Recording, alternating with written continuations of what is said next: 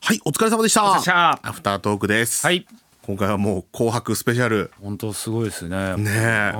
ん。え。いや、いい月にアシスタンいやト。本当ですね。みんな聞いてるたんじゃないですか。いや、そうでしょう。。はいでも本当に関係者の方もい。いやそうだと思いますよ。聞いてるでしょう。ねねねええ。うん。大丈夫かな。 いやすごいことですよね本当にでも。いや、そうね。はでも、今までの歴代の人はそんな近い人がいないじゃない。はいはいはい有吉さんがまあ、先輩だけど一番近い人だから、それが司会者にっていうね。い。すごいなマジで。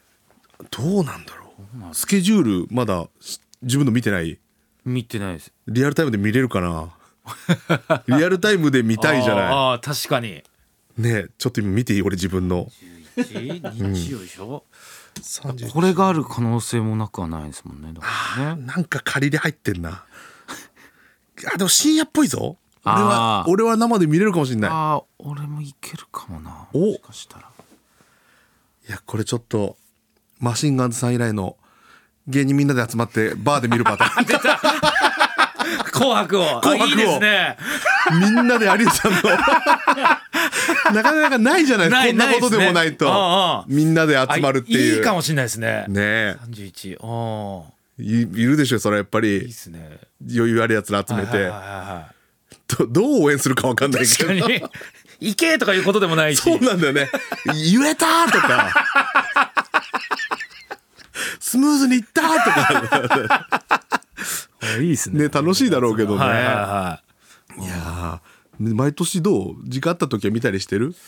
ああ、そうですねう。んまあいろんな番組やってるじゃないですか。多分みんな。あーまあ面白いしそっかザッピングしながら見てそうだねる感じですね。まあ分かれるね格闘技見たり、あそうっすバねラエティ見たりっていうね、はいいはいはい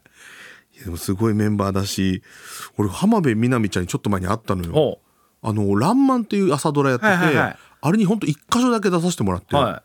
でその時あのやっぱり慣れない現場だからさ、端の方に座ってたら、はい気づいてくれて浜辺美波ちゃんがおおパーってわざわざ来て「はいすいませんちょっと気づかなくてご挨拶遅れました」つってい。すげえ。もう大好き そんな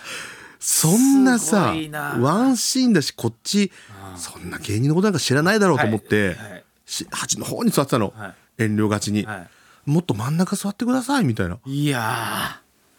やっー。できる人だ。いやほんそういう人ってすごいですね。本当。そういう人がやっぱ司会者だ よね。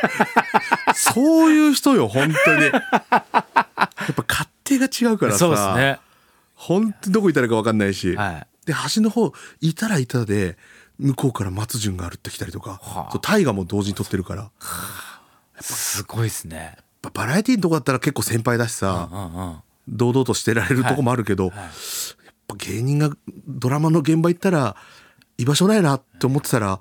花子の岡部が真ん中歩ってきて大河でで、ま、松潤とかに「あのー!」みたいな感じのこのあいつかっこいいよ司会まで行くかもしんないなんかああいう人が。ああいう人があこっちは緊張するもんだってー。ああいう現場って慣れないっすよね。ねえ最近あった緊張する現場というかあでも、うんそうっすね。ドラマとかちょちょろっと出してもらったり、ドラマねもうなんか外の撮影とかでも。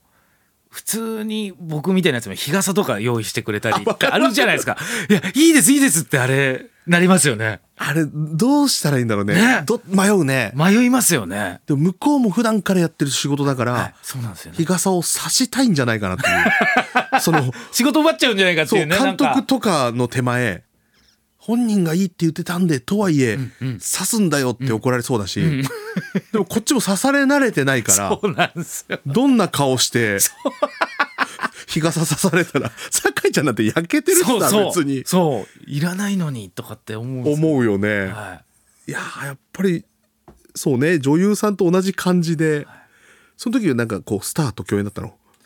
その時はでもまあ女優さんとか、はいいいらっしゃいましたけどそれもオンエアしたやつ親したやつそれ誰だったの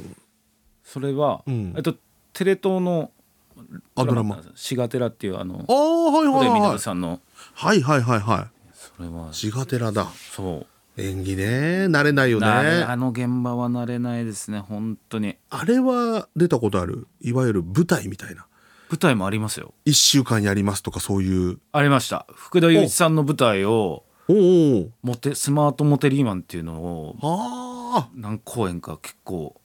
いろんな地方も行きましたしああしっかりやったんだしっねかりやりましたね舞台って難しくない難しいですねなんかおバラエティだとあんま同じことをしないじゃない要は、はいはいはいはいはい同じことをずっとやるっていう難しさというか、はいはい違和感があわってわかりますわかりますすごいみんなそれもプロだよとは言うけど、やっぱ早いじゃないバラエティの現場は、練習もそんなないし、はいアドリブっぽいところもアドリブっぽい演技でやっぱやりますもんねなんかうまくああ、はい、はいはいわかりますなわんかかるわかる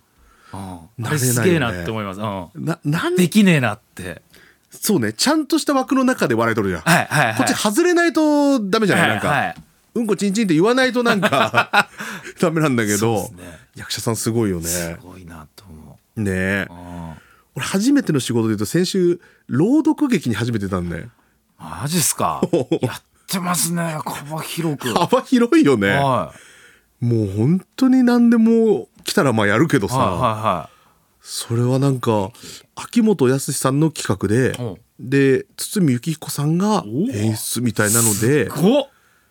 いやそうなのよ、はなんか軽受けしたら思ったよりすごいというかお1日4人出るんだけど15日間では60人ぐらい出るのね、だはから芸人も俺だけじゃなくてチああョコプラの長田とか、はいはいモグライダー柴とか、いはっていうのがあったんだけど、朗読劇ってフジテレビアナウンサーの会みたいな暗がりに座っい てはいはいはいイメージね読むだけだから CM で見たことあるやつ うそうそうそんなに難しくないなと思ってたらうんうんなんか行ったらあの舞台に番号振ってあってこれ読みながら1番に移動してくださいとかでそれを読んだ後に隣の方と3番で向き合うようにやってくださいみたいな、ちょっと思ったより芝居チックだなっていう、動きあるんすかうん、めっちゃテンパったなんか。いやーむず難しい読むだけじゃなかったなんかへえみんな黒シャツに黒ズボンに黒ネクタイみたいなその雰囲気のあはいる、はやいっはいはいぱ難しいね自分がやってない畑のお仕事そう受けるポイントもあるんですか芸人さん使ってるおお笑いのポイントみたいななんかねすちょっと言われたのよ好きにやってくださいみたいな なんかそれすっげえ迷ったんだよねすなんかね違う日の VTR を参考資料でもらったのよ、あはいはいはいでその時は和牛の水田くんが出てて、はいはいはい全部あの関西弁に直してほうで結構笑い取ってたのよはでなんか演奏してとかもね芸人さん結構自由にやられる方も多くてみたいないいやーなんか最初読むだけでいいかなと思ったけどあれこれなんかかかますというか、うんうんやんなきゃいけないのかなって思って、うんはいでも限られたセリフの中でそんなさ次の人もいるし、うんだからすっごい迷って、なんか途中で親子のお父さんの役で、うん子供がお母さんに言われたことを喋ってるっていう設定で「あ一国道じゃないんだから」つってうんうんいうセリフがあったから、迷いに迷って「一国道じゃないんだからまあお父さんは一風堂が好きなんだけどな」みたいな。 それも今思えばボケだかセリフだかもよくわかんないし迷いの末に言っ